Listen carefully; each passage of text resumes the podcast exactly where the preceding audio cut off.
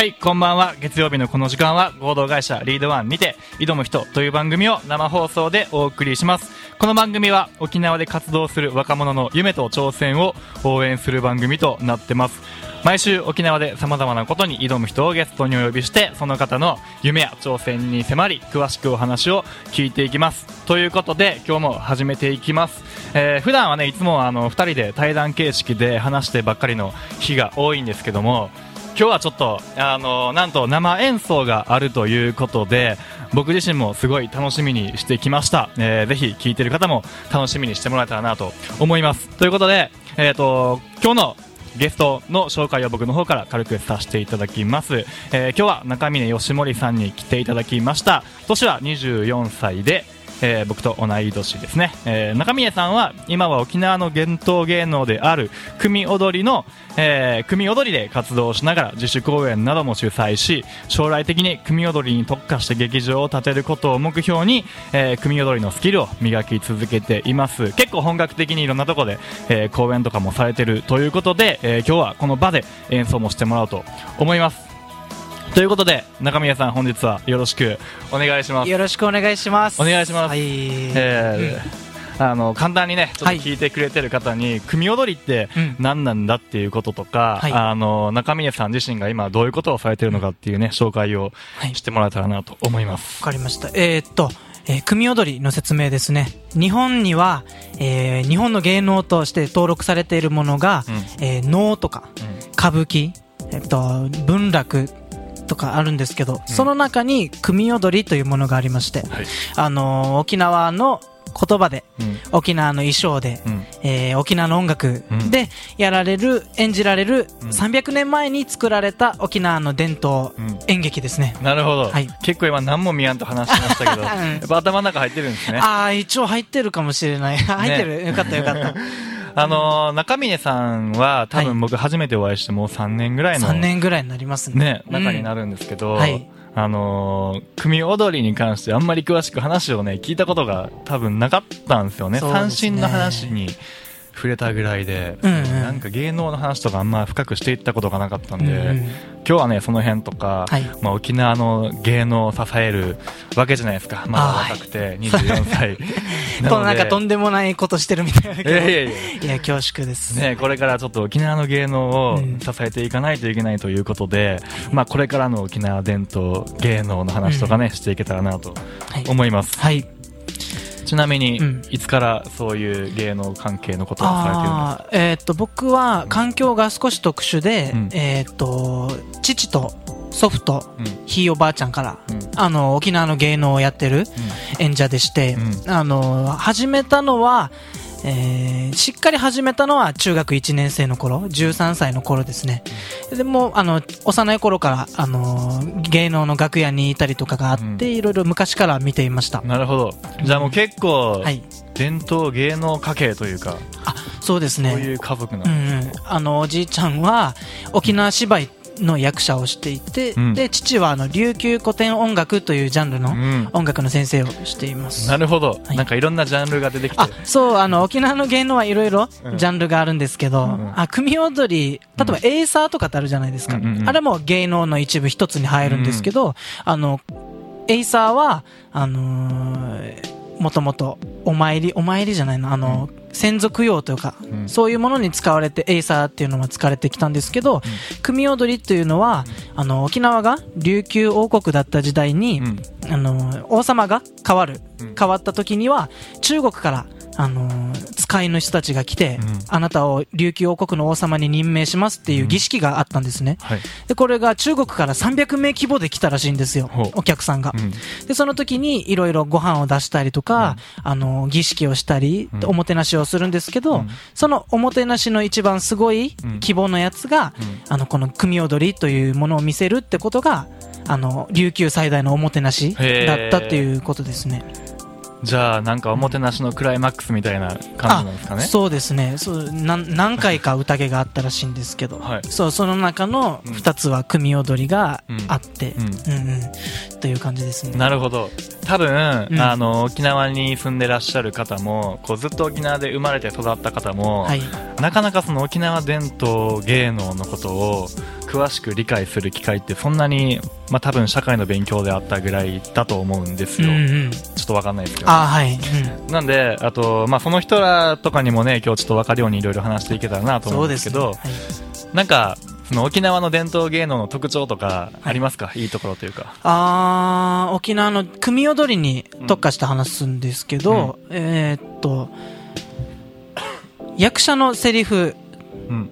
があって、えーっと、うん。組踊りは、うん。あの、役者さんがき沖縄の瓶型とかっていう着物を着て、うん。あの、白塗りのお化粧をして、う舞台上に出てきて、うん。で、セリフを言うんですけど、うん。で、セリフを言って大事なところで、うん。僕みたいな組踊りのうん。自由艇って言うんですけど、うん。音楽隊が大事な場面で歌を出すうん。っていうことをするんですけど、うん。その中で一番大事なのが、あのーセリフあの、言葉だと思っていて、うん。沖縄の言葉うんこれが方言じゃないんですよ。うん。例えば、ハイサイみたいなことは言わないんですね。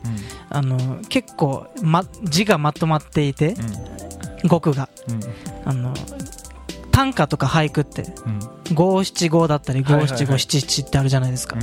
それの雰囲気で、あの、琉球王国、琉球のうん。昔の言葉古語を使って、うん。8886の数字、あの、言葉で、うん。あの、ずっとセリフが連なってうん。物語がうん。進んでいくっていうのが、沖縄の伝統芸能の面白いところかなと思ってます。へえじゃあなんかリズムが決まっあ、リズム決まってますよ。ちょっとやってみますか？あお願いします。あのーこれは終身金入りっていう演目うん。の中の、イケメンの男の子が舞台上に出てきたっていう設定なんです。その時に、私は、うん。あの、中城若松という名前です。うん。今日は中城村からうん。首里城の方へ、あのーご方向へ参りましたっていうセリフをうん。今から言いたいと思いおます。願いします。わんや中ぐこ若松どやゆるめでいごとあてどしょいにのぼるこんな感じですね。なるほど。なんて言ってるかちょっと分かんなかったですけどね。このメロディーが決まっ、メロディーが決まっていて、はい数字のあの歌詞のうんあ。の軸も、あの何、何文字っていうのも決まってたりする。なるほど。じゃあ結構それ作るの難しそうですね。そうなんですよ。で僕はまだ作ったことないですし、作ってみたいと思ってるんですね。うんそうそう。で、ストーリーも、あなんていうんですか、あんまり映画とかみたいに長ったらしくも、表現もできないので、結構狭まれた、なんかルールが結構決まっているので、なるほどね。うんいや、でも深いですね。深いですめよね。っちゃ深い。それを、こう、なんかやろうと思ったきっかけとかあるんですか、もうあお父さんたちがやってたから。ありますよ。僕、芸能、この組踊り、今、こうやってペラペラ喋ってますけど、うん大嫌いだったんですよ。あそうなんや そうそう。あのー小さい時から見ていたんですけど、うん。楽屋では、あの、父とかう、ん。あの、祖父の、まあ、そばにいるので、あの、言われるんですよ。あ、誰々の孫ね、とか、うん。息子ね、とかって言われるんですけど、で、僕はそれちょっと嬉しいんですね。ちょっと有名、うん。何もしてないのにちょっと名前が知れてるじゃんってなって、うん。ちょっと嬉しくなるんですけど、学校に行ったら、誰も僕の話をしない、うん。あの、芸能の話を先生はしない、沖縄の文化とか、もうが学校であんまりないじゃないですか。ないので、すごく恥ずかしくなっちゃって、うん。こんな楽屋だけでうん。有名な世界ってなんだろうああ、なるほどね。なんか、すごく、その中だけでわ、うん。騒いでる人たちがいるってなんか、なんていうんですか、なんか恥ずかしい、うん。なんか胃の中の蛙のような気がして自分が、うんうん自分のおじいちゃんもやってるし、お父さんもやってるので、そんな世界にしかいないんだ俺、うんうんと思ってすごく恥ずかしくて、芸能誰も知らないからやりたくないなと、ずっと思って。なるほど。いたんですけど、うん。高校生の時に、あの、なんかず眠れない日が続いて、はい。人生について考えるっていうんですおうおう進路考えるじゃないですか。で、僕は今、あの、沖縄県立芸術大学っていうところの大学院にいるんですけど、うん。そこの大学に入るっていうことを決めようか悩んでた時に、あの、公務員になって、うん。あの、安泰して、うん。一生安泰仕事をして、うん。60歳で定年を迎えて、趣味で三振をやって芸能舞台出ていくかっていうことを考えた時になんか60歳までスリルのある、うん。なんか生きてるか死んでるかわからないけど、うん。芸能だけ死ぬ気でやってるっていううん。人生が、なんか一応人生一回だしななんか今だなと思って、で、あの、芸大に行ってな、るほど、あの、結構もうお金はないって言われてるうん芸術の世界にうん入ろうと思いました、ね。なるほど、うんだって結構それだけで食っていくって厳しい世界らしいですからね厳しいですよね。うん。じゃあ高校の時ぐらいから本格的にあ、はい。なるほどね考えるようになりました。で芸術大学行って、うんうん。もう卒業はされたんですよね大学は卒業して、うん今大学院にいるんですけど、うん休学中で、うんはい。あと、あそっか院。つそうそう、院、大学院のうん。2年生してますね。なるほどなるほど、うんうんじゃあこれからもうちょっと勉強してはい。それを仕事にできるように動いてると。できるように難しいんですけどね。まあでもね、うん。絶対方法はありますからね。本当ですよ、もう。うんいくらでもあると思いますよ。夢だけは見てるから。ねはい。ということで、じゃあ弾いてもらえますか？弾きますか？ちょっとうん。ね、早く聞きたかったんで僕も、はい。今からどういうのを弾いてもらえるんですかこれ、えー先ほど紹介した終身金入りという演目の中から、うん、えー一場面を演奏したいなと思っています。一場面。うん。えーさっきは、イケメンの中城若松という男の子がうん。舞台に出てきましたよっていうセリフだったんですけど、うん。そこから物語は進んで、はい。この、あの、男の子が、ちょっと道に迷ってしまうんですね。夜中になってしまって。うん。で、一晩の宿を探してる時に、うん。明かりのあるお家に行くと、うん。そこは女の子一人だけうん。しかいなくて、うん。最初は、あの、止めてくださいって言うんだけど、うん。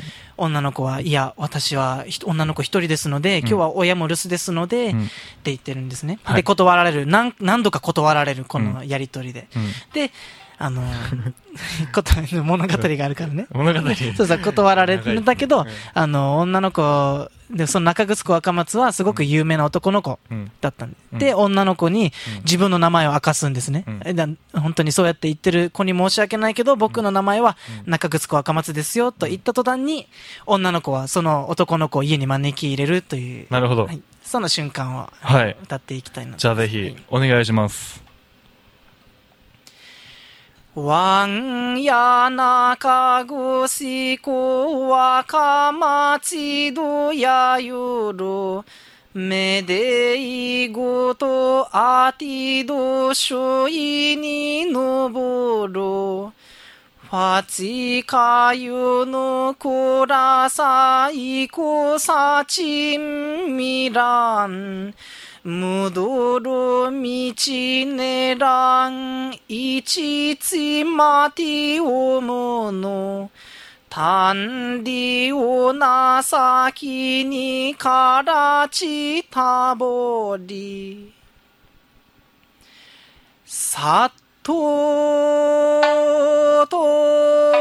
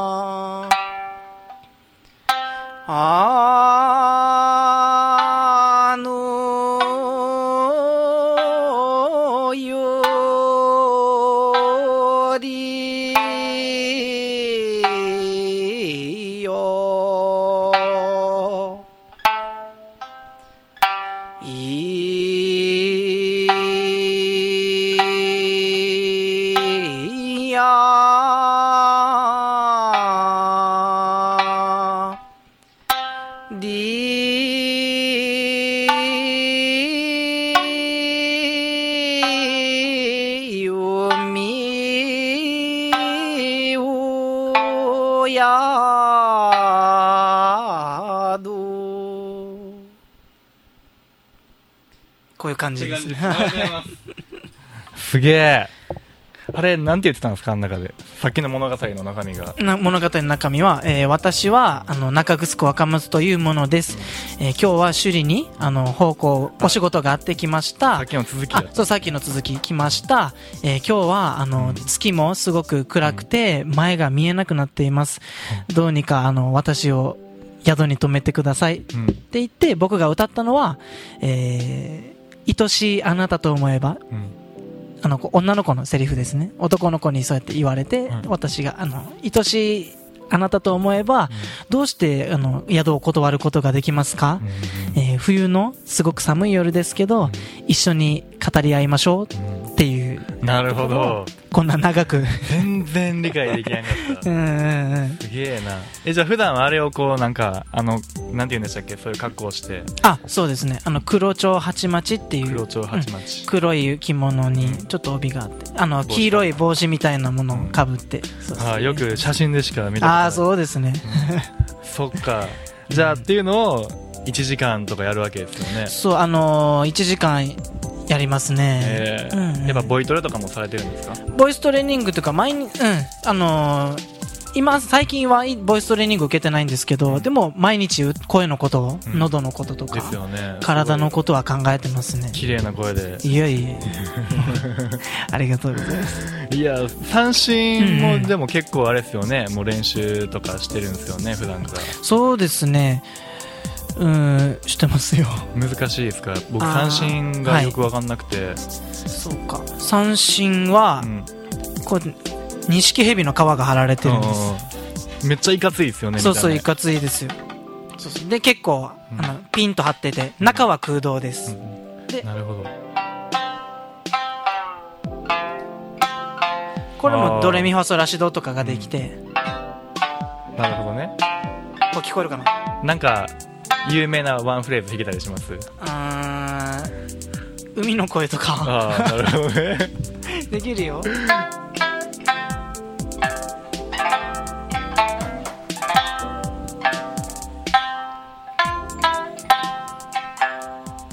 前奏。ああなるほどね。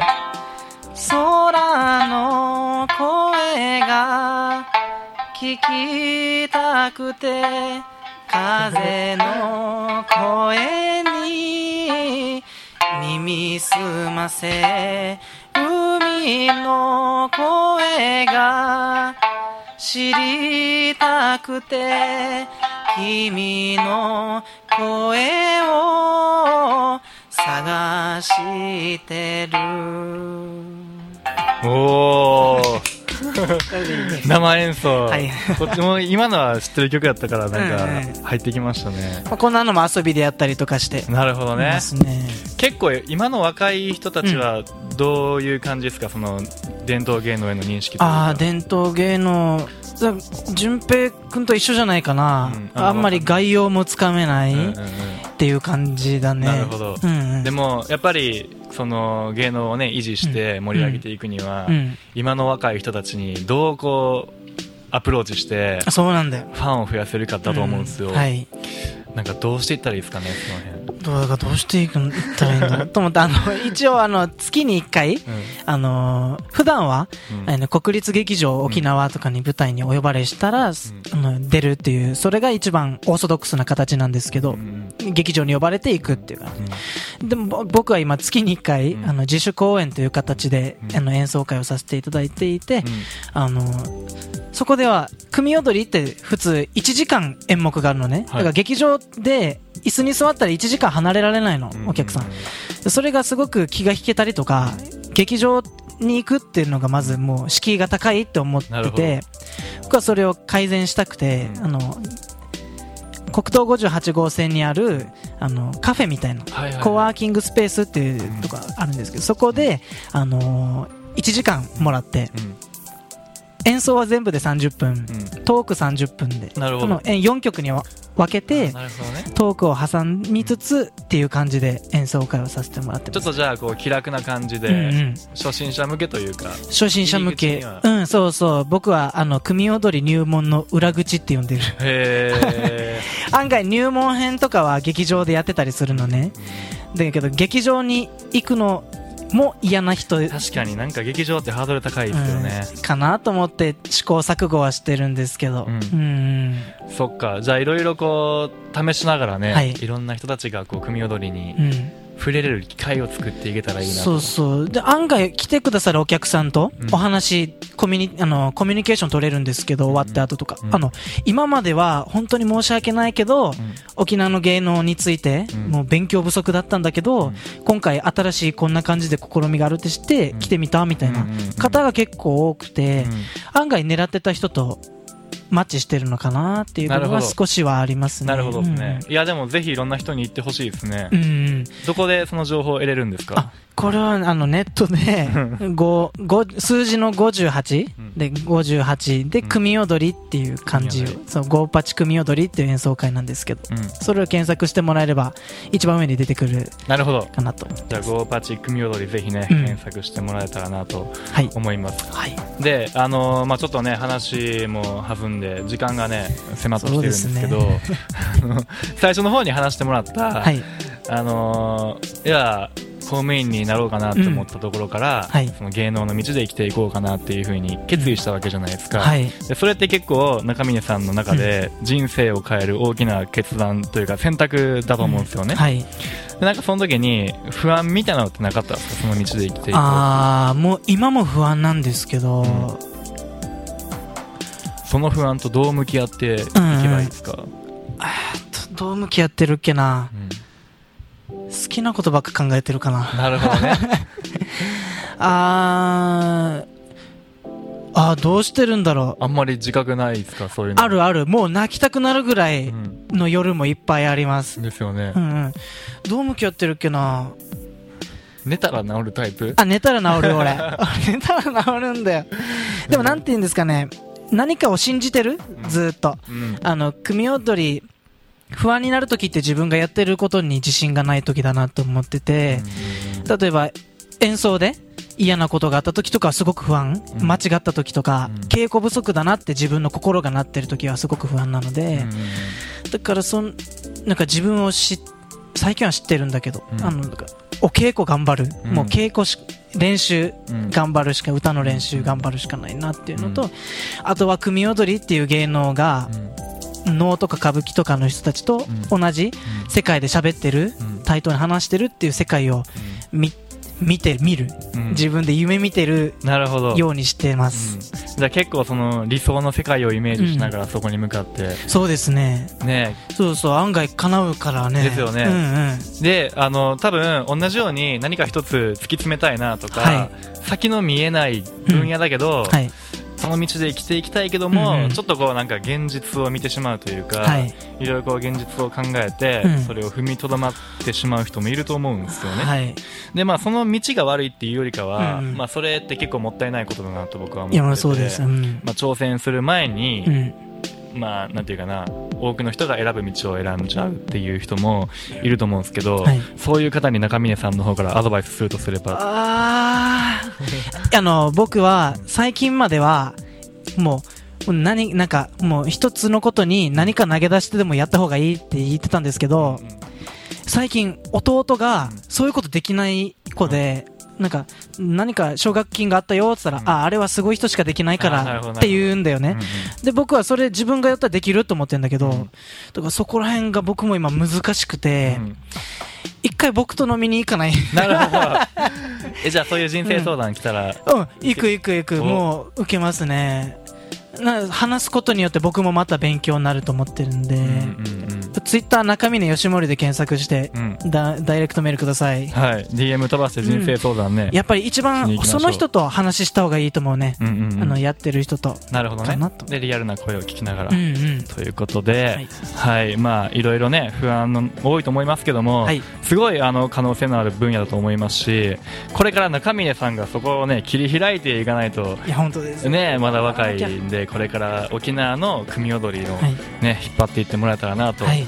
思います、ということで今回は中峰義盛さんにお越しいただきました、えーこの番組は合同会社がリードワンがお送りしました、えー来週もゲストをお迎えしていろいろとお話を伺っていきます。番組詳細は Twitter アットマーク挑む人にてお伝えしておりますのでぜひそちらもよろしくお願いします。中峰さんはい。これから頑張ってください。ぜひよろしくお願いします。組踊りもよろしくお願いします、はい、僕も一回見に行きます。本当です。ということで今日はありがとうございました。ありがとうございました。よろしくお願いします